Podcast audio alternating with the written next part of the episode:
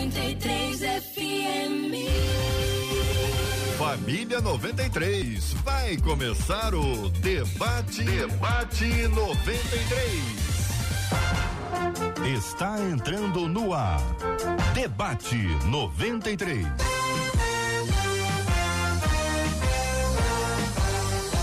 Realização 93 FM. Um oferecimento Pleno News. Notícias de verdade. Apresentação J.R. Vargas. Alô, meu irmão. Alô, minha irmã.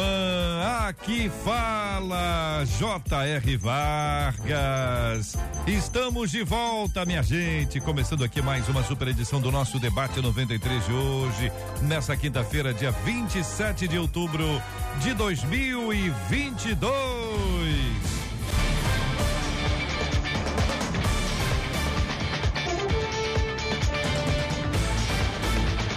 Debate 93 de hoje acolhemos com muito carinho o pastor Jean Max, está aqui nos estúdios da 93. Pastor Jean, bom dia, bem-vindo, meu irmão. Bom dia, JR, que alegria, que honra estar mais uma vez com vocês aqui. É um prazer muito grande. Alegria, meu querido, também vamos acolher o pastor Nelson Júnior. Cadê o Nelson Júnior? Tá lá em Vitória, no Espírito Santo, acompanhando a 93 FM. Bom dia, pastor Nelson Júnior. Bom dia, alegria, alegria. Estamos juntos. É um prazer estar de volta aos debates. Cumprimento aí, JR, meu amigo, Pastor Max. Prazer, viu? E aos demais convidados que entraram agora. Maravilha, maravilha. Os demais convidados estão chegando. Chegando do verbo subindo a escada ainda não, né? Mas estão bem próximos. O trânsito no Rio. Aí tem, tem muitas, muitas, muitas ruas em obras, né? Ruas e avenidas. E por conta disso, muita gente quando chega ao debate, às vezes tem essa dificuldade para estar aqui, mas os nossos queridos companheiros daqui a pouquinho aqui já estarão e serão apresentados com muito carinho, com muito respeito aqui na 93 FM. Marcela Bastos, muito bom dia. Bom dia, bom dia J.R. Vargas, nossos amados debatedores, nossos queridos ouvintes que estão nos acompanhando e aliás ansiosos, a Conceição Barbosa, lá na nossa página no Facebook, lá que é a Rádio 93.3 FM, ela escreveu, ó, alô meu irmão, alô minha irmã, eu tô esperando o debate ansiosamente. Então, passou aí a ansiedade. Conceição, nós já chegamos. Avisa para todo mundo que estamos no ar e compartilha. Lá no nosso canal do YouTube, por exemplo, a Elizabeth Ruth disse assim: vai começar o debate top dos tops. Não perco um debate. Que isso, hein, Elizabeth? Arrasou nosso canal 93 FM Gospel. Já dá aquela curtida, porque aí esse vídeo se torna relevante. Mais gente alcançada através da plataforma. E gente alcançada é sinônimo de gente abençoada através do que vai ser compartilhado aqui hoje. WhatsApp aberto 21 96803 8319 21 96803 8319. Marcela, nós vamos tratar daqui a pouquinho sobre o nosso tema principal. Ouvinte dizendo que confessa que seu desejo de se sentir incluída já fez dizer sim para coisas que ela deveria dizer não. Então, antes da gente iniciar efetivamente aqui, vou perguntar para os nossos ouvintes que estão nos acompanhando se para se sentirem incluídos, sentirem parte do grupo, sentirem ah, ah, acolhidos, envolvidos ali, recebidos e disseram sim para o que deveriam ter dito não. Depois botaram a mão na cabeça, ih, meu Deus, você não devia ter aceitado. A pessoa chamou para uma festa, a pessoa disse, ai meu Deus, eu, eu, eu não devia ter aceitado isso. Uma viagem, às vezes uma bebida, às vezes é cigarro, uma droga. A pessoa acompanhou o outro num lugar, foi convidado para mentir, para mentir, para ocultar um, um negócio brabo lá e a pessoa enfim, pedir para o nosso ouvinte estar tá compartilhando com, com a gente a sua opinião sobre esse assunto, falando com a gente por essas redes que você já apresentou. Primeiro o nosso WhatsApp, porque para coisas mais sensíveis e particulares, por favor, privadas, é só no WhatsApp 21 96803 8319 21 96 803 8319. Claro, aquilo que pode ser dito, Facebook, YouTube, o chat está disponível para você que está nos acompanhando. Também estamos acompanhando algumas questões que envolvem a campanha eleitoral, a campanha para presidente da República. Estamos na reta finalíssima, segundo turno, dia 30. Dia 30, hoje é dia 27. Domingo. Hoje é quinta-feira, então quinta, sexta, sábado, domingo, pô, é o dia da eleição. Existe um assunto, dentre outros assuntos que estão aí, e que a gente precisa ter uma palavra dos nossos debatedores, opinião deles, como é que eles estão vendo esse assunto e também dos nossos ouvintes, né? Uma delas é o que envolve aí a questão das inserções de, de rádio, qual foi a resposta que o TSE deu, qual foi a resposta que o Tribunal Superior Eleitoral deu, a, qual foi a razão da exoneração do servidor, a razão, a razão de ontem não pode ser que seja a mesma de hoje. Se for de ontem, não, estamos mudando o nosso quadro. Vai mudar quadro na semana da eleição. Nós vamos mudar umas pessoas aqui. É uma mudança comum, tá certo? Só que você tem um evento pesadíssimo, vamos supor, se fosse uma banda. Uma banda, vai ter um, um, um evento musical. Essa banda precisa estar inteira, mas não, nós vamos trocar o guitarrista na semana. Em andamento. Na semana. Não, o Vamos trocar esse menino aqui. Quem é esse menino? Esse menino é só o que canta. É, é só o menino que canta.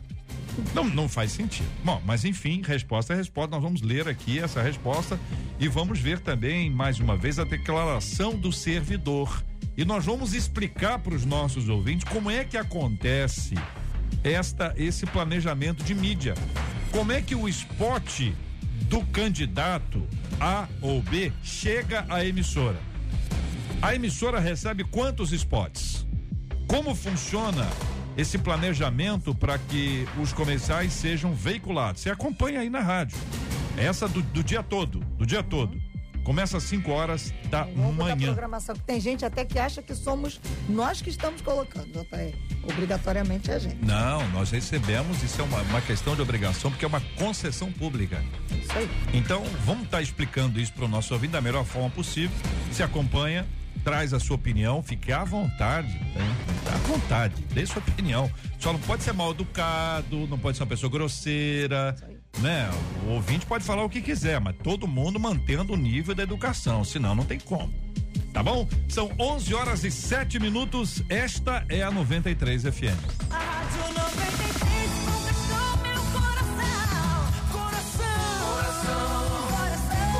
Deixa eu dar bom dia pro querido doutor Gevaé, que já está conosco aqui nos estúdios da 93. Seja bem-vindo, doutor Luiz Fernando Gevaé. Bom dia, meu irmão. Grande JR, um prazer enorme estar aqui com todo mundo, com o pastor Jamax, com o pastor Nelson Júnior.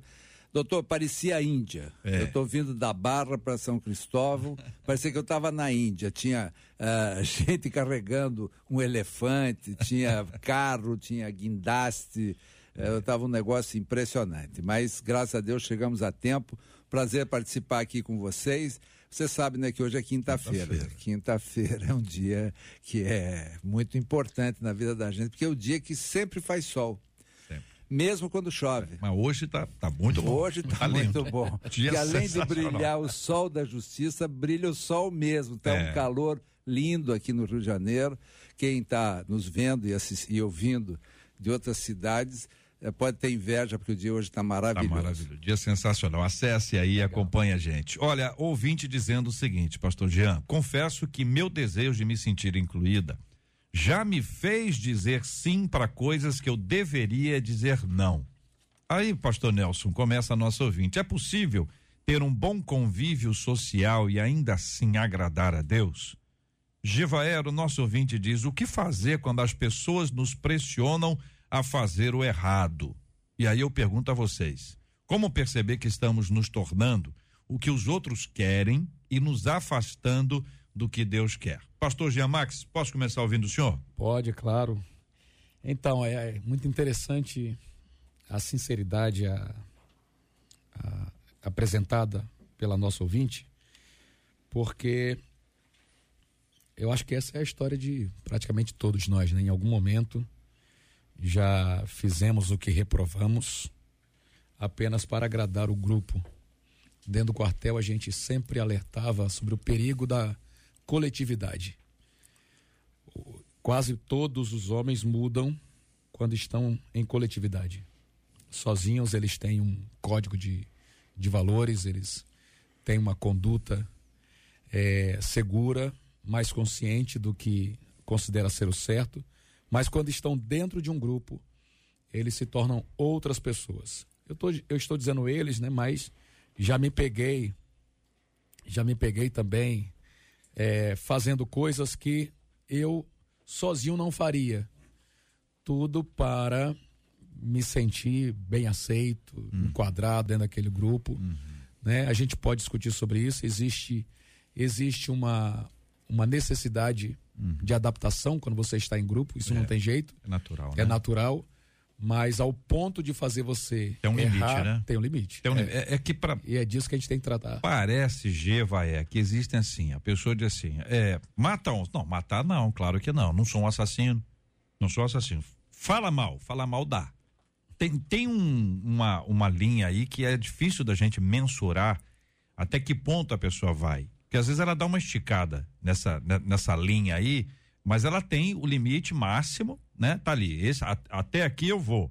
Mas o até aqui já passou aí uns dois, três dias do lugar que ela deveria ter ido. Como é que funciona isso? Ó, eu acho que todas as pessoas elas são conduzidas por princípios e valores, né? Então, quais são esses princípios e valores? Aqueles que você assimilou lá na tua casa pelo teu pai, tua mãe, tua avó, tuas tias, etc. Mas digamos que não houve essa instrução, não havia valores a serem passados, nem princípios, nem nada. A, a, própria, a própria essência humana uh, clama por uma orientação. Por isso que muitas vezes a pessoa completamente originária de um lar desfeito, de confusões e problemas, etc., de repente ele encontra uma direção. Porque Deus localiza as pessoas onde elas estão. E aí começa a direção de Deus na vida das pessoas. Que é a primeira direção, a macro, o que eu digo é o seguinte: é, nada na ética cristã é, se contrapõe à ética civil social. Não tem nada na Bíblia, não tem nada nos princípios cristãos que seja condenado em qualquer lugar. Só que o que virou moda hoje em dia, e esse é o problema, é a, a lacração, para usar uma linguagem que uhum. os jovens conhecem. Nós. É, nós, nós todos, claro. Nós. Uhum. O que, que é lacrar? Lacrar é ser do contra. Lacrar eu faço. Então, ah, uma manifestação, eu vou na manifestação, mas vou para protestar? Não, eu vou para quebrar tudo. Então, essa conduta, essa coisa que parece moda, uhum. isso dá muito errado. Uhum. Dá muito errado. Então, as pessoas estão precisando de, de luz, de orientação. Uhum. E a orientação é o seguinte: siga a tua consciência uh, no silêncio lá da, da, da tua, da tua uh, vamos dizer, da tua, uh, da tua reflexão, uhum. você vai encontrar as respostas. Uhum. E se você tiver muita dúvida, você na dúvida não ultrapasse. É, é bom, né? Na dúvida não faça. Na dúvida, não faça, só faça quando estiver seguro. Uhum. E além disso, que a tua palavra seja sim, sim é. e não, não. Pastor Nelson Júnior, quero ouvi-lo também sobre esse assunto, meu irmão.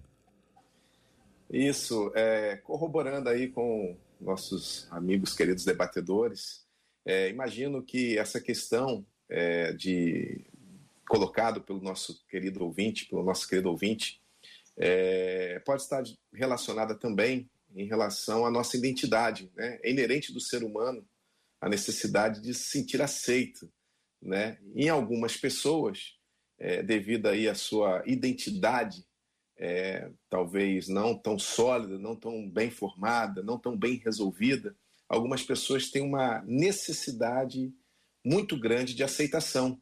Né? E esse desejo de aceitação leva ela para o extremo do medo da rejeição.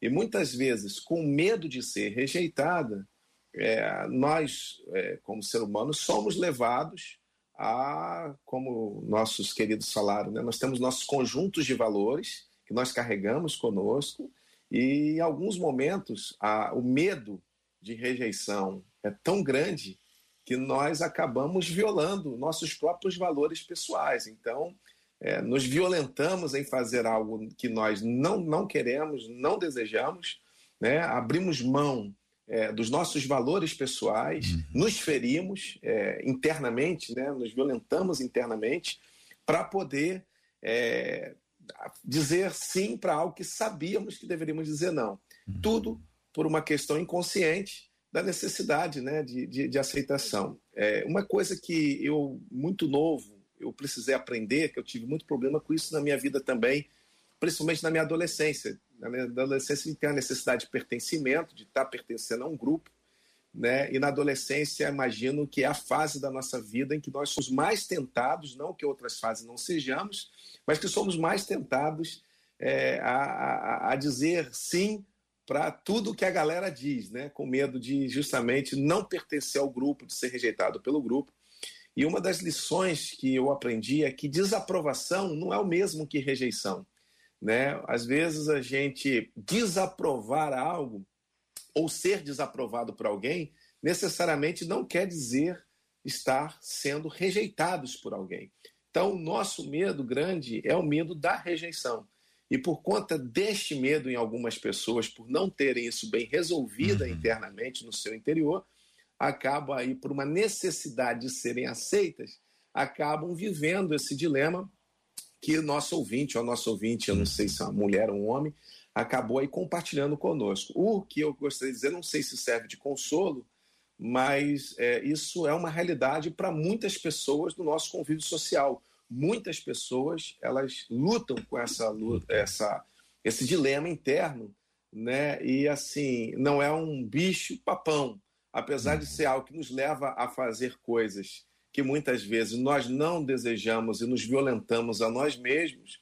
É, infelizmente é uma questão assim que faz parte do dia a dia de muitas pessoas, né? É. Muitas pessoas hoje né, há uma, há uma, assim, uma pandemia coletiva aí é. de e aí, Nelson, dessa questão emocional. O que que acontece? Do ponto de vista emocional, é, quando você crava aí a questão da, da adolescência, nós temos um enfoque. Mas nós temos um outro enfoque hoje, que ele é desde a adolescência e todas as fases, que é o, o famoso politicamente correto. É o que o pessoal aqui acha. Então, eu trabalho num lugar, todo mundo pensa de um jeito. Eu estudo numa escola, numa universidade, as pessoas pensam. Na minha rua, a maioria pensa assim. Na minha casa, você tem que ver como é que o pessoal é doido. Todo mundo pensa essas coisas. Então, para a gente entrar nesse assunto, deixa eu apresentar a pastora Patrícia Andrade, que já está aqui conosco nos estúdios da 93, pastora, e vou, vou pedir exatamente para a querida irmã. Eu vou elencar algumas coisas aqui.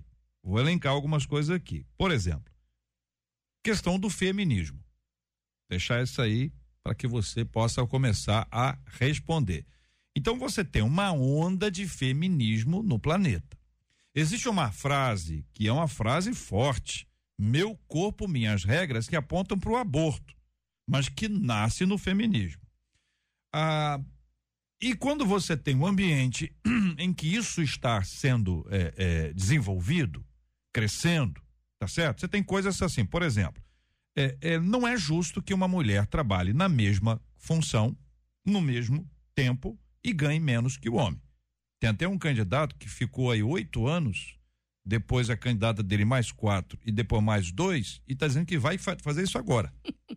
Ele teve oito dele, quatro da outra, e mais uns dois ou dois ou três, não sei quantos, três anos que ele teve lá. 14 anos voltando. E, e, e não fez. Aí pega uma onda dessa, porque isso é um assunto lógico. Sim. Lógico, mas teve tempo e não fez. É. Bom, vou voltar ao, ao feminismo. Pastora, fica à vontade. Politicamente correto. Tenho que dizer aquilo que o outro quer que eu diga para dar ibope, para lacrar para ser parte do grupo, me posiciono como pensa a senhora. Bom dia, JR. Bom dia, Bom dia queridos debatedores. Bom honra estar com vocês aqui. Bom dia, audiência maravilhosa da 93 FM. É, eu tenho que dizer, né, que essa história de eu preciso fazer o que os outros querem para me sentir incluída é um processo de, né, complexo de inferioridade brabo, né? A gente precisa aprender a colocar, alinhar isso em Deus, porque nós não precisamos nos sentir nos sentimos inferiores a ninguém, porque a cruz nivelou todo mundo. Graças a Deus, né? E quando a gente consegue perceber que o sangue de Jesus que nos salvou nivelou todo mundo, colocou todo mundo no mesmo patamar de igualdade diante de Deus e que a diferença entre quem serve a Deus e quem não serve a Deus é exatamente a aliança que você fez com a cruz. E se você tem uma aliança com a cruz, você já é alguém diferenciado, então você pode sim, né, tratar desses complexos, desses sentimentos de inferioridade, de rejeição que você tenha. É óbvio que nós sabemos que existem algumas famílias quando a gente começa a estudar negócio de psicanálise, né, a gente começa a entender que família, muitas vezes, algumas famílias são produtoras de neurose, né, mas Toda neurose, gente, pode ser tratada. Você não precisa viver é, neurótico, né? Porque simplesmente você foi criado num ambiente neurótico. Você pode romper com isso. Você não precisa viver acorrentado a nenhum sentimento, a nada que te foi imposto. Você pode romper com as crenças limitantes de que você é menor, de que você precisa que as pessoas te aceitem. Você já tem a maior aceitação, que é a aceitação do céu, né? Desde a hora que o Senhor escolheu você como filho, que você foi aceito como filho de Deus, essa é a maior e melhor aceitação que todo ser humano pode e deve ter, precisa aprender a valorizar e, através dessa aceitação, começar a trabalhar em si próprio, né? Como ele está se relacionando com o próximo com relação a esses processos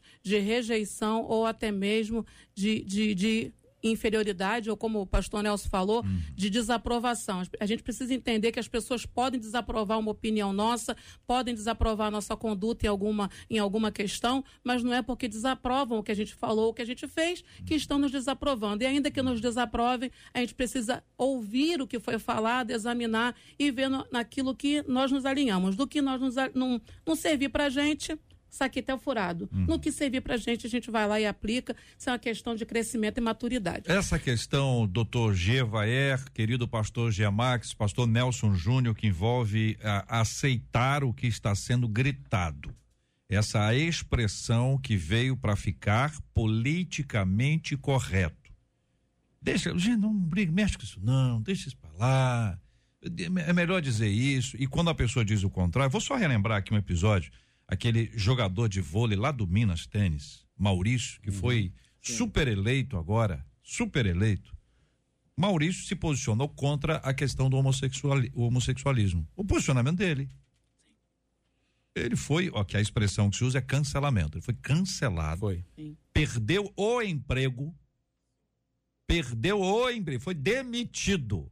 É um jogador de vôlei. Foi demitido perdeu patrocinadores, etc. Aumentou o número de seguidores dele, foi é uma coisa é, é, inversamente oposta. Ele perdeu dinheiro e ganhou seguidores. Enfim, agora foi eleito, vai ser um representante do, do, do povo. Então, o posicionamento dele foi incorreto politicamente. Ele deveria ter ficado quieto. É isso que se esperava dele. Os outros ficaram quietos. Os outros ficaram quietos, estão empregados. Ele não ficou quieto, se posicionou, apanhou. Então, isso. Vamos lá, explica isso aí pra gente. É muito complicado, né? É, a gente vive num contexto social, você tem que ser adequado sob alguns pontos de vista. Por exemplo, eu adoraria estar aqui de bermuda, uhum. né? mas não posso estar aqui de bermuda Obrigado. porque o, o dress code aqui exige. Isso é um livramento. que maldade! Você você está falando porque você não viu ainda as pernocas. ah, e eu, eu tenho muito receio de ser uh, atacado na rua, né? Porque eu sou muito bonito, então isso daí poderia mover as multidões. Mas brincadeira brincadeiras à parte, uh, você, você tem um, um contexto que você tem o limite muito pequeno entre a adequação e a conduta que você deseja. Eu sofro um pouco isso. Sofri na minha adolescência com drogas. Eu sou de uma geração que a, a, a regra era usar droga. Quem não usasse droga estava fora do contexto. Era, até entre aspas, politicamente inadequado. Entre os jovens, era um cara visto como um sujeito que não, não devia ser inserido, etc. E eu não estava nem aí, porque eu não fumava, não bebia, não usava droga, etc. Então, sofri isso. Hoje em dia, e aliás, eu nunca bebi, eu sou totalmente abstêmio. Então, eu sou visto como um ET. Eu vou numa reunião social, as pessoas dizem, ah, vamos beber pelo, pelo menos um vinho, né? Que vinho não tem problema nenhum. Mas eu não bebo porque eu não gosto, não gosto de nada. E eu prefiro não beber. Aí as pessoas, mas toma um golinho. Já falei que eu não gosto. Isso é muito chato. É. Por que, que eu sou chato? Só porque eu quero fazer o que eu gosto, o que eu não gosto eu não faço. Mas é muito difícil, porque você fica antipático. Por exemplo, você às vezes é, sofre bullying, que nem eu sofri agora, por exemplo. o negócio da Magoou, então no coração. Magoei completamente.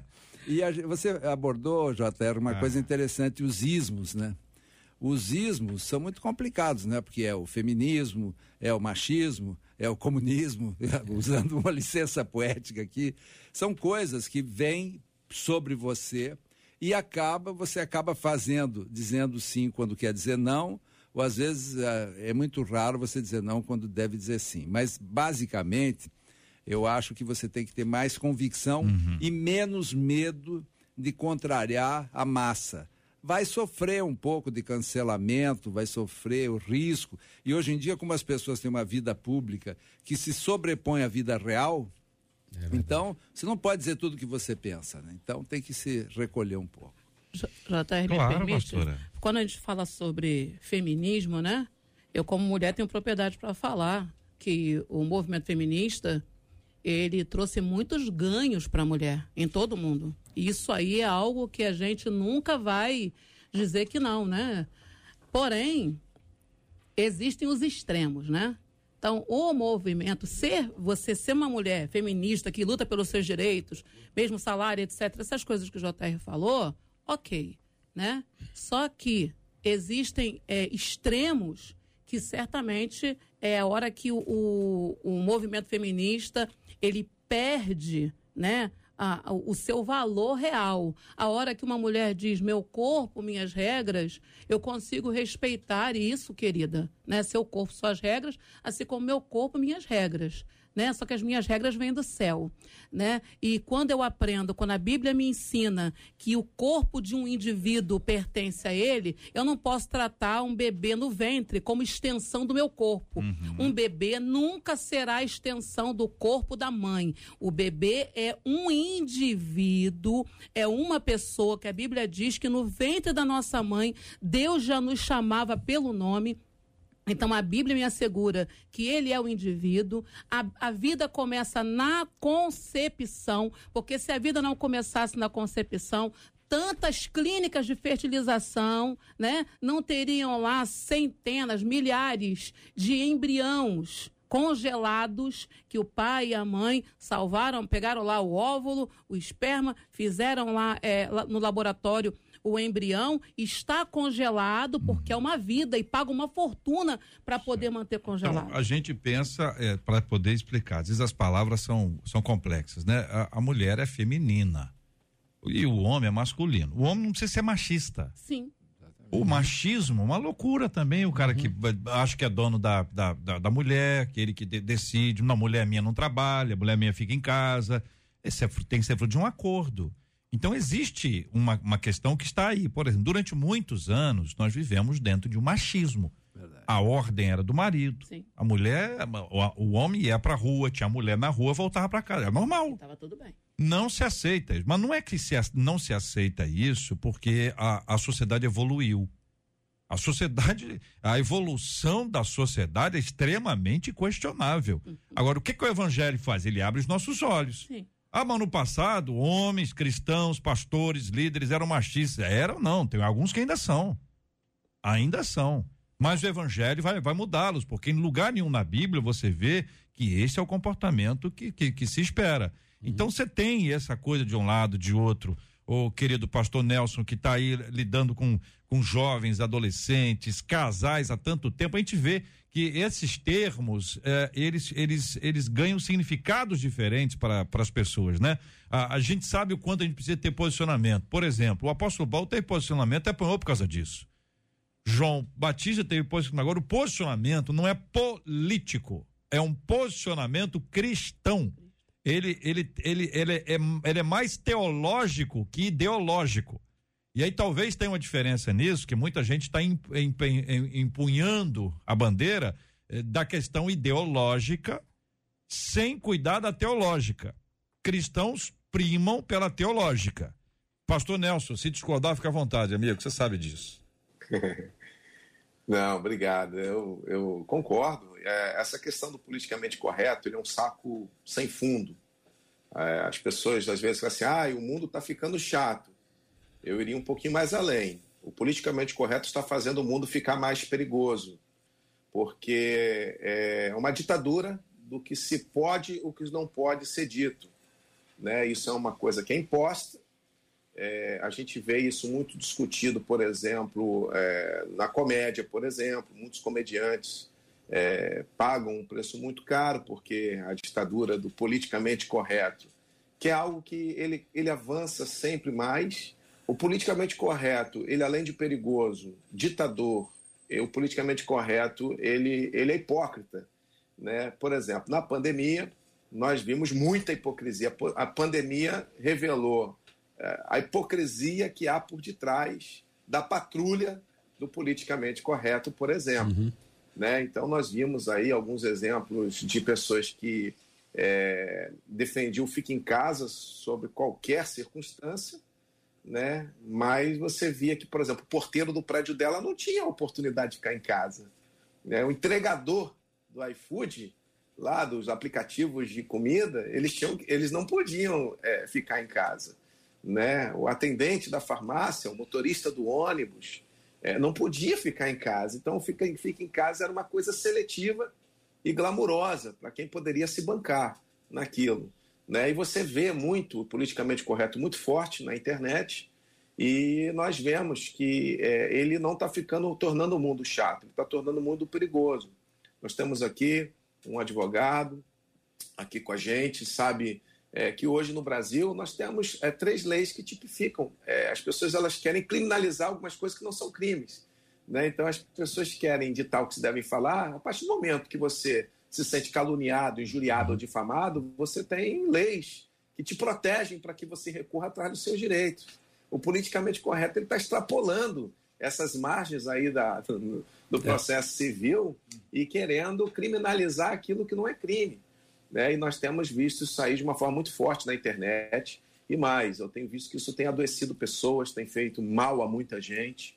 Né? E nós temos dois pastores também aqui com a gente, nós que estamos aí na internet, nossos cultos que são transmitidos é online. JR também tem sua comunidade lá, sua igreja.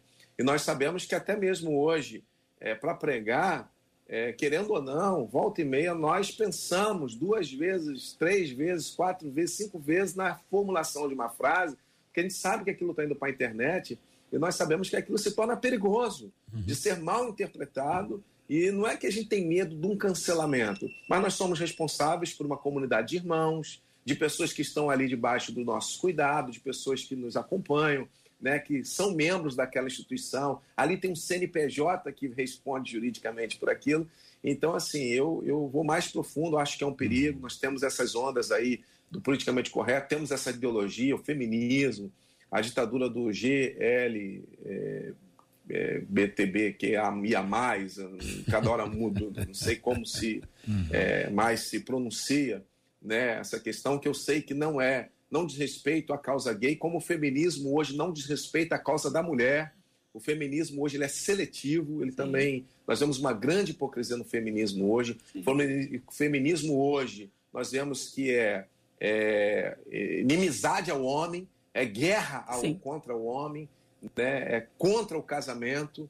Né? Nós vemos hoje que o feminismo não é mais do direito da mulher, o feminismo depende de quem fala. Então, tem mulheres hoje que o feminismo luta a favor delas. E tem mulheres que, como não leem na cartilha né, da, do feminismo atual, o hum. feminismo não as defende, pelo contrário, as massacra. Então, o feminismo, ele hoje, ele é hipócrita. Essa questão de lugar de fala. Eu, por exemplo, se a gente permitir é, que essa ditadura do politicamente correto, eu nunca vou poder falar nada. Eu sou branco, eu sou hétero, eu sou homem, eu quase tenho que pedir perdão por existir nesse mundo que as pessoas atribuem de tóxico. Então, e além de tudo, ainda é pastor, né? É. O que é pior. então, é, essa... então eu não tenho direito no debate, eu, eu tenho que ficar calado. E quando abrir a boca tem que ser preciso, né? cirúrgico. Para pedir desculpa. Para pedir desculpa. A administração dessa, desse convívio social com a nossa obrigação de fé de agradar a Deus sempre foi sensível. Sempre foi sensível. Nós temos o apóstolo Paulo falando aos Coríntios, na primeira carta, no capítulo 9, ele diz: Fiz-me fiz como fraco, para com os fracos, para ganhar os fracos. Fiz-me fiz tudo para todos, para por todos os meios chegar a salvar alguns. Aí ele diz: Eu faço isso por causa do Evangelho. Então, essa minha adaptação ao social, esse meu esforço de escolher frases apropriadas para não trancar o coração de quem me ouve antes que eu consiga dizer o que pretendo, ele tem um porquê, tem um propósito que é conseguir alcançar o coração daquela pessoa com a revelação do evangelho. Então, eu acho que o crente ele tem que fazer um esforço para ser simpático, para ser amável. Ele não pode ser hipócrita nesse, nessa postura, tem que ser uma coisa muito verdadeira, porque a hipocrisia logo logo ela é percebida e desmascarada. Eu inclusive digo lá aos irmãos, né, que muita gente interpreta errado o Salmo primeiro quando diz assim: é, Bem-aventurado o varão que não anda segundo o conselho dos ímpios, não se detém no caminho dos pecadores, nem se assenta na roda dos escarnecedores. E alguns irmãos pensam que por causa desse versículo ele não pode ter mais amigos do mundo. Uhum. E eu falo que isso é uma, um grande erro, porque a roda dos escarnecedores também tem um propósito. Ela foi organizada para isso. É se alguns amigos chegam para mim e falam: vamos ali, vamos entrar naquela loja e quebrar tudo, né? Eu não vou me aliar a eles com isso. Mas em outra ocasião que não tenha esse propósito, eles podem ser meus amigos. Em lugar nenhum na Bíblia Deus desestimula que eu tenha amigos no mundo. Paulo, ele aproveitava a profissão que tinha, aproveitava o seu, a sua condição de cidadão romano para fazer de cada oportunidade dessa um trampolim para anunciar o evangelho. É, e então é esse é essa sabedoria que eu tenho que buscar de Deus na administração do ser aceito, né, de conviver em harmonia com quem é diferente, com quem não crê segundo a minha fé porque eu tenho essa missão de compartilhar o evangelho com ela. É, eu sei que está cada vez mais difícil, né? Porque a polarização das opiniões, ela tem, ela, ela é uma articulação maligna para nos impedir de compartilhar a nossa fé. Eu tenho certeza disso e infelizmente muitos irmãos, como o próprio JR citou aqui, né, estão aproveitando a sua ideologia para fomentar ainda mais essa distância entre nós e aqueles que não professam a nossa fé. Nós precisamos vigiar com isso, porque o Senhor Jesus, quando orou para se despedir, ele disse: Eu não peço que os tire do mundo, peço que os tire, que apenas os livre do mal. Então eu preciso conviver no meio dessa sociedade do jeito que ela é, né? Eu preciso entender os desafios que essa geração está me, me impondo e prosseguir trabalhando na propagação da, do evangelho, anunciando Cristo, é, e nesse particular, eu estou no meio deles enquanto não há um propósito para o pecado. Como, como bem disse aqui o Jevar, nosso querido doutor, é, há esse limite. Eu não posso aproveitar essa convivência uhum. para abrir mão dos meus princípios, uhum abrir mão da minha fé. Porque a gente escolheu influenciar e não ser influenciar. Perfeito. E Olha, ser gente. o biblicamente correto é o que vai fazer diferença nesse tempo. Ontem nós conversamos aqui ao final com o pastor Renato Vargens, trazendo uma palavra, uma definição clara sobre a questão do marxismo cultural. Que é um termo que é um termo que tá, não está no nosso dia a dia. Isso aí não é uma coisa que você conversa no, no almoço. Mas vou dizer aqui, lendo um texto do meu querido amigo reverendo Hernandes Dias Lopes sobre esse assunto, para além daquilo que o pastor Renato Vagens trouxe ontem de forma brilhante aqui, explicando para os nossos ouvintes. O, o, o, reverendo Hernandes tem um, um, um texto ah, em que, por exemplo, ele apresenta quatro, quatro ações, quatro estratégias que o marxismo cultural, que é uma ideologia política associada a partidos de esquerda. Então, ele cita quatro pontos. Em primeiro lugar, desconstrução da família tradicional. Alguém tem dúvida que nós estamos sob ataque? Sem dúvida nenhuma. Sem dúvida.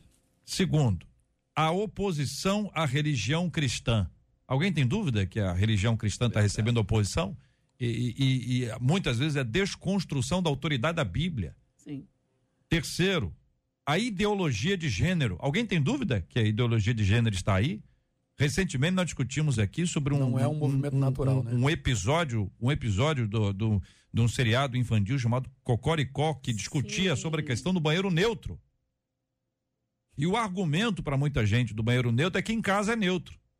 Aí aqui nesta mesa alguém disse, mas em casa é o pai, a mãe, é o irmão, é a família. Você conhece as pessoas que vão no banheiro e não vão juntos. Cada um. Vai um de cada vez. Um de cada, é isso. Então tem um, tem umas, tem um, enfim, quarto, o patrulhamento da liberdade de expressão. Vocês têm dúvida que nós estamos sob ataque da liberdade de expressão? Nossa, Pesado. Pesadíssimo. Vocês estão entendendo? Isso tudo aqui, estou lendo um texto aqui, estou lendo só os títulos aqui, um texto excelente, meu querido amigo Reverendo Hernandes Dias Lopes, que faz uma análise sobre esse assunto e expõe para dizer, olha, nós estamos, isso é aqui que está acontecendo. Sim. Quando você lê, lê o texto e lê a realidade, você diz exatamente isso. Então, nós temos as informações, Marcela entra com a gente aqui agora para poder ajustar isso aqui, nós acompanhamos aí a, a, a denúncia, reclamação, não sei que termo que eu vou colocar aqui, ah, que tem a ver com o número de inserções inferiores em determinadas emissoras de rádio. O que, que acontece para você acompanhar e a Marcela vai trazer as nossas informações e também vai estar tá atenta aí, porque pode ser que eu, eu diga alguma coisa fora aqui, pode me corrigir à vontade. Que é o seguinte: nós temos a seguinte coisa: o TSE, TSE, Tribunal Superior Eleitoral, tem um site. Uma plataforma. Todas as emissoras vão à plataforma, vão à plataforma, tem um código, tem senha, porque eles têm uma reunião anterior, eles conversam direto, tem tem orientação firme para ser seguida, isso é para regra no país inteiro para rádios que estão transmitindo, não rádio online. Rádio online não tem essa obrigação, só rádio como a nossa aqui. Beleza? Aí o camarada tem que tem que ir lá no site do TSE todos os dias. Até as quatro da tarde do dia anterior, nós temos essa informação. Então você vai lá e pega. Então estão lá os spots, ou o ou os, singular ou plural. Pode ser um spot só. Nesse caso agora, segundo turno, dois can, can, candidatos. Então tem lá os spots dos dois candidatos. E esse spot ele segue um mapa, que é um mapa estabelecido pelo TSE. Significa o seguinte, que você vai poder, é, você vai veicular, neste caso agora especificamente, são 25 spots para cada candidato dentro de um prazo de que inicia às 5 horas da manhã. Ele tem um bloco de 5 às 11, depois tem um bloco de 11 às 18, depois tem um bloco de 18 às 24, 18 à meia-noite. Todo mundo, todas as emissoras de rádio têm acesso a este site, a essa plataforma do TSE. Então o TSE disponibiliza. A emissora vai lá e pega, programa e veicula. É função dela. Então, existe um papel aqui que precisa ser entendido. Os partidos têm que averiguar se está veiculando ou não. Essa informação que a gente tem que é oficial. Vamos ouvir os queridos sobre esse assunto. Agora, se, a, se o TSE não enviar, cabe à emissora reclamar. Certo? Tem ali essa, essa questão do pa, papel dela em, em relação a esse assunto. Se não enviar, a responsabilidade é do TSE. Se o partido o exemplo, partido não enviou, as emissoras, em geral, elas veiculam spots do TSE. Vote assim, vote certo, dia 30 eleição. Vai ter, tem uns spotzinhos que são assim meio, meio coringa, entendeu? Que cabe ali. Mas numa campanha eleitoral, ninguém deixa de mandar spot, porque isso é uma loucura. Isso é uma loucura. Então, por exemplo, você pode ter um candidato para mandar um único spot. Ele vai ser rodado 25 vezes. Ele mandou cinco vezes, cada um vai estar tá dentro do per perfil atendendo aí 25 veiculações. Aí a campanha do presidente Bolsonaro denunciou que algumas emissoras em alguns lugares não veicularam. E aí a nossa dúvida aqui, que é essa a investigação, é a emissora recebeu e não veiculou, o TSE não enviou ou o partido não mandou para o TSE. Tá certo? Tem umas três possibilidades, e deve ter mais, deve ter outras possibilidades. Marcelo, esclareça aí. E aí, na noite de ontem, quarta-feira, o ministro Alexandre de Moraes, presidente aí do TSE, negou o pedido que foi apresentado pela campanha do presidente Jair Bolsonaro para investigar essas irregularidades nas inserções de rádio. Segundo o ministro, ele disse que considerou que os dados que foram apresentados à corte pelo candidato ah, são inconsistentes. Ele disse, quando negou o pedido. Abre aspas. Erros e inconsistências apresentados nessa pequena amostragem de oito rádios são patentes. Além disso, ele explicou que, abre aspas de novo, diante de discrepâncias tão gritantes, esses dados jamais poderiam ser chamados de prova ou auditoria. Segue aspas dele não restam dúvidas de que os autores, que deveriam ter realizado a sua atribuição de fiscalizar as inserções de rádio e de televisão de sua campanha, apontaram uma suposta fraude eleitoral às vésperas do segundo turno do pleito, sem base documental crível, ausente, portanto, de qualquer indício mínimo de prova, segundo a qual as reclamações e representações relativas ao seu descumprimento devem relatar fatos indicando provas, indícios e circunstâncias. E aí, o ministro ainda acionou o procurador-geral eleitoral, Augusto Aras, para poder apurar, aspas, novamente, possível cometimento de crime eleitoral com a finalidade de tumultuar o segundo turno do pleito, isso aí por parte de Bolsonaro, e ele acionou também a Corregedoria Geral Eleitoral e ainda enviou o caso ao Supremo Tribunal Federal, o conhecido STF. Muito bem. Então, isso é o que está acontecendo, é o que está acontecendo. Deixa eu explicar detalhe aqui que me parece muito importante: o, o TSE não envia os spots, ele disponibiliza os spots. Então tá na plataforma. Você vai lá e pega e coloca no ar. Você faz isso no dia anterior. Então, esse embrólio está aí e houve uma nota ontem falando sobre a razão da exoneração.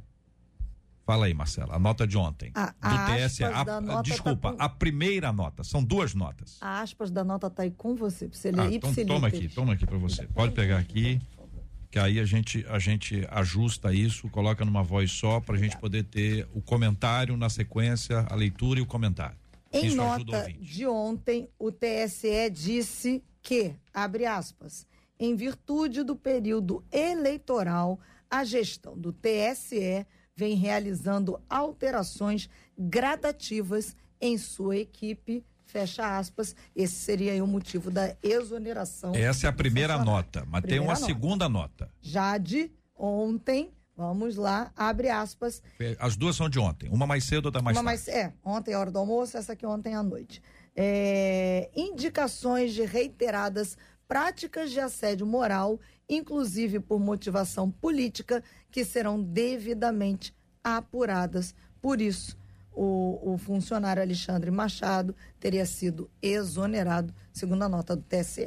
Muito bem. Gente, é o seguinte: esse é um assunto delicado e estranho. Delicado e estranho. Claro que cada um de vocês pode opinar segundo a opinião de vocês mesmos. Vocês serão responsáveis pelas suas opiniões. A emissora não se até porque eu não tenho a menor ideia que vocês vão falar. A emissora não se responsabiliza. Se eu não me responsabilizo, imagina a emissora. Correto. Tá certo? Mas vamos lá, vamos abrir. Agora eu só peço que vocês olhem para o relógio quando forem fa falar. Lembro dos amiguinhos que também é. vão falar que o tempo urge.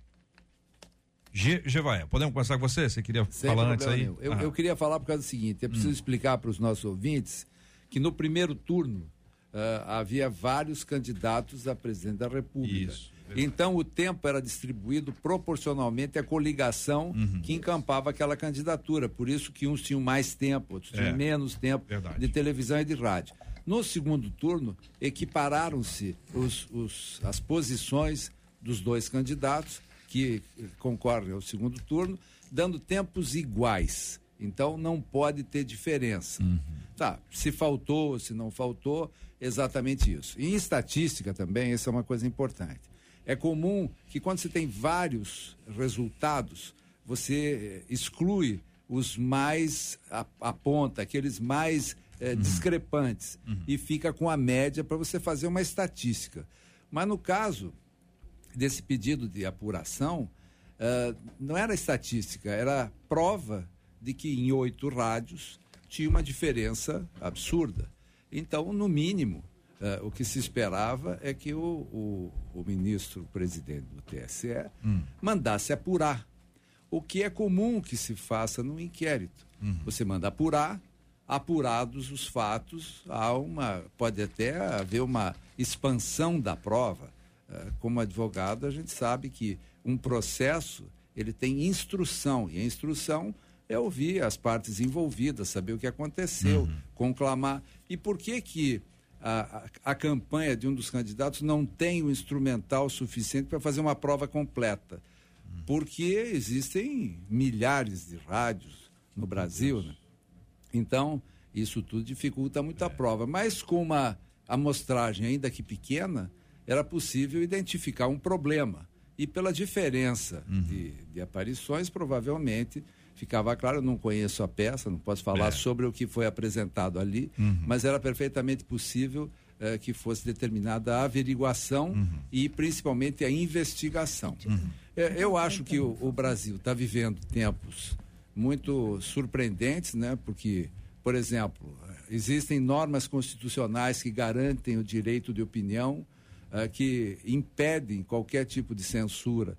E a gente está vendo reiteradamente na mídia uh, veículos de, de, de, de, mídia, de jornais e imprensa, né?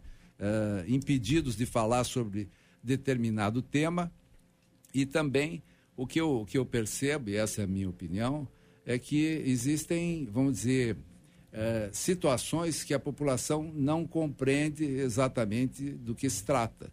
E isso gera uma insegurança muito grande. E essa insegurança está aí posta publicamente. É. Enfim, ah, pois não. Estamos vivendo um tempo trevoso, tenebroso no Brasil com essa área, com essa, com, com esse, uhum. esse pleito eleitoral. Né? Infelizmente, as eleições presidenciais desse ano, devido à sua extrema polarização, né? elas estão revelando o pior das pessoas, né? o pior, porque o, o que nós temos visto, né? o que a gente está vendo de, de cerceamento de, de opinião, uhum. não é só em veículo de imprensa, rádio, televisão. Né? Na internet, se você abre a boca para apoiar A ou para apoiar B, o mundo cai na tua cabeça do mesmo jeito, você é. ganha centenas de haters. Eu tive uma redução bem expressiva de seguidores no Instagram devido a isso, JR. E aí nós temos o seguinte, pastora, é, quando este esta notícia, quando essa denúncia foi feita, você pode acompanhar, a grande mídia começou a desacreditar. Uhum. O papel dela era destruir. Veja, eu não estou dizendo que eles estão certos. Eles uhum. podem estar certos, podem estar errados. Eles, uhum. Vamos supor que eles estejam certos. Você não precisa desacreditar. Agora, se eles estiverem errados, você não precisa desacreditar, porque a verdade virá.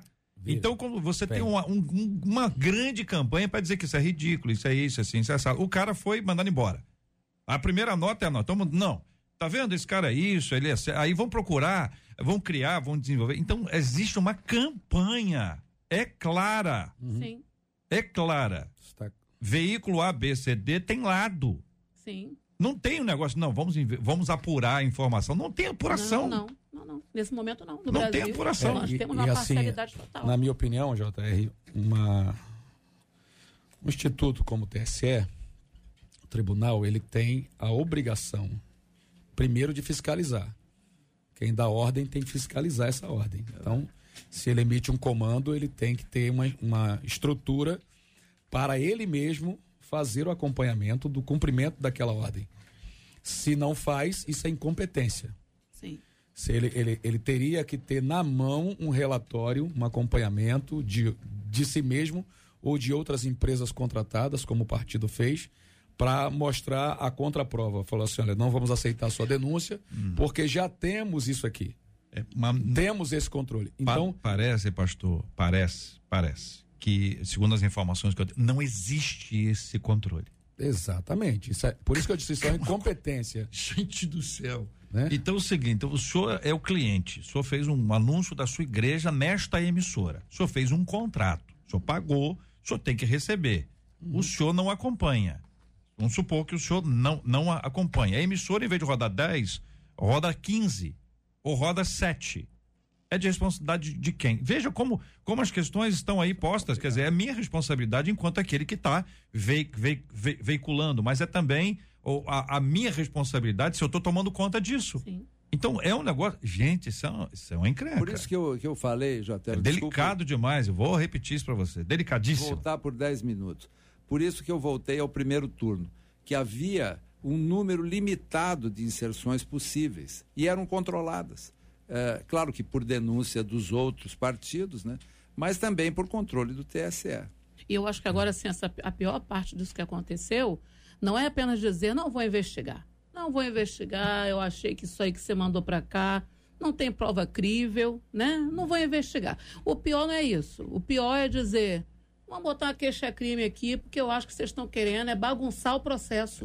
Quer dizer, é. você vai reclamar de um direito que você tem, que você notou que está sendo é, é, é, tirado de você esse direito, e aí, ao invés de vítima, você ganha padrão de, de vilão. Uhum. Né? Você se A menor das piores é. hipóteses é, é ele sugerir que essa denúncia é politicamente incorreta. É. É. Não é o momento de fazer uma denúncia desse tipo. Você faz avaliação disso, uma pessoa sofre algum tipo de coisa, vai à delegacia fazer um boletim de ocorrência e é ridicularizado Sim. na delegacia quando fez o boletim de ocorrência de um crime que ele acha que aconteceu. Alguém tem que dizer para isso, não é crime. Olha, isso não é crime não. Ah, isso está falando? Não, meu filho, isso não é crime. Não, isso é crime, isso é sério, vamos apurar, vamos resolver. Quantos casos de mulheres que já foram e que foram ridicularizadas. Lá na, na delegacia X eu não vou mais. É. Que é por isso que agora tem as deãs. De mulher. Né? Então, existe uma questão que está aí que precisa ser avaliada. É que é, toda vez que entra um assunto como esse, as pessoas têm seu posicionamento. A maioria já decidiu o voto. Uhum. Então, por isso que eu estou dizendo que é, isso é muito delicado. Isso é para pensar. É uma questão de reflexão. Ah, não, não tem prova, isso não aconteceu. Ok, acabou a história. Tem prova, isso aconteceu. Pô, aí o que, que, que faz? Quem somos nós para dizer o que é que faz? Quem faz a regra deve saber o que tem que ser feito. Se quem faz a regra não sabe o que tem que ser feito, aí, aí complicou. E, e, eu li aqui, JR, enquanto a gente comentava esse assunto, de um jornalista de uma dessas rádios acusadas que, que já declarou né, que realmente recebeu pressão para tirar da grade da rádio. Absurdo. Então, quer dizer, essa declaração é outra coisa que tem que ser investigada. Você vê que o menino está sendo mandado embora agora por, porque foi, foi sofreu assédio. O cara está sofrendo assédio lá e está tudo bem? Pois é. E é como o doutor Javier falou, a, a peça processual né? Você vai fazer a instrução do processo, mas e, o processo, à medida que ele for caminhando, novas provas podem surgir, surgir claro. né? Umas podem ganhar mais força, outras que já estão lá podem é. ser enfraquecidas pelo ritmo do processo, mas quando você diz não vou investigar, você não dá oportunidade para a prova revelar se ela tem peso ou se ela não tem. Eu quero chamar a sua atenção, ouvinte, para esse assunto, para sua reflexão, se é uma questão de reflexão, se ouvir a opinião dos nossos queridos debatedores tem aí é, muito lugar para você acessar. Evidentemente, se for determinadas fontes, você vai ouvir isso, ou for a outra, vai ouvir aquilo. A gente tem que procurar a neutralidade mais do que clara, mais absoluta, porque os dias estão difíceis. Como diziam os antigos, os dias estão bicudos. Eu não posso nem me despedir de vocês, não é porque o TSE proibiu, porque não dá tempo. Então, muito obrigado, pastor Gia Max, doutor Luiz Fernando Gevaé, pastor Nelson Júnior, pastora Patrícia Andrade e nós vamos orar agradecendo a Deus e pedindo a bênção do Senhor. Pai, nós oramos ao Senhor em nome de Jesus. Reconhecemos o senhorio de Jesus. É o nosso Senhor e Salvador. Que o Senhor Deus é soberano, é majestoso, é poderoso, sabe todas as coisas e vê tudo o que há. Vai muito além de tudo que a gente pode imaginar o controle do Senhor. E nós entregamos mais uma vez o nosso país nas suas mãos oramos pela nossa nação, oramos pelo nosso povo, oramos pelos nossos governantes e oramos por, por aqueles que são os magistrados que têm uma gigantesca responsabilidade nesse tempo. Pedimos a bênção do Senhor para estas eleições. Pedimos ainda a bênção da cura, saúde, a bênção da cura para os enfermos e consola os corações enlutados. É assim que nós oramos, crendo e agradecendo, em nome de Jesus, o nosso Senhor. Amém. Que Deus te abençoe. Você acabou de ouvir Debate 93.